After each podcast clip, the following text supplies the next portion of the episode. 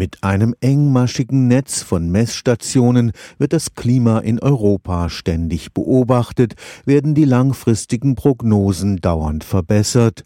Im Vergleich dazu ist der tropische Gürtel Afrikas meteorologisch gesehen ein weißer Fleck. Nur ganz wenige Messungen vor Ort und wenig entwickelte Klimamodelle lassen kaum Voraussagen zu, was Millionen Menschen in Westafrika erwartet, wenn es mit der Erderwärmung weitergeht. Ein Forschungsprojekt der Europäischen Union will jetzt hier Abhilfe schaffen, denn die Städte an der Guinea-Küste kämpfen nicht nur mit höheren Temperaturen, sondern auch mit einer rasant ansteigenden Luftverschmutzung. Wir haben halt jetzt im Moment auch so einen Knackpunkt erreicht, wo man einfach sieht, dass Erkrankungen durch Luftverschmutzung einen ähnlichen Stellenwert einnehmen wie die klassischen Infektionskrankheiten wie Malaria, Meningitis und so weiter. Professor Peter Knippertz ist Klimaforscher am Karlsruher Institut für Technologie. Er gehört zum Wissenschaftlerteam des Daikiwa-Projekts, mit dem die Europäische Union die Auswirkungen des Klimawandels in Westafrika erforschen wird.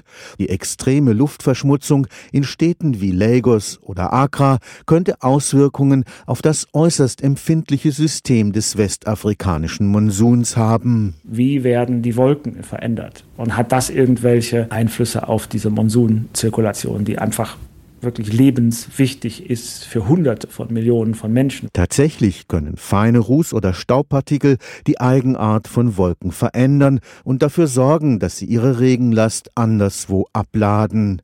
Dabei sind ein, zwei Grad Erwärmung für tropische Zonen viel schwerwiegender als beispielsweise für Europa. Wenn es in Deutschland wärmer wird, hat das auch schon viele negative Auswirkungen, zum Beispiel was Sommerhitzen angeht und so weiter. Aber in Deutschland ist der Schwankungsbereich von Temperaturen Temperaturen natürlicherweise sehr groß. Aber gerade in der Nähe vom Äquator ist die natürliche Schwankungsbreite sehr, sehr klein. Also es gibt kaum Unterschiede zwischen Sommer und Winter. Wenn man da um ein oder zwei Grad erhöht, kommt man sehr, sehr schnell aus dem Bereich raus, den die Menschen und auch die Ökosysteme natürlich erfahren haben. Die Ökosysteme in den Tropen können sich somit an diese extremen Temperaturen kaum anpassen und werden möglicherweise einfach zusammenbrechen. Es kann natürlich bedeuten, dass wir am Ende des Projektes sagen, so, liebe Leute, es ist leider doch noch alles schlimmer, als wir sowieso schon befürchtet haben. Stefan Fuchs, Karlsruher Institut für Technologie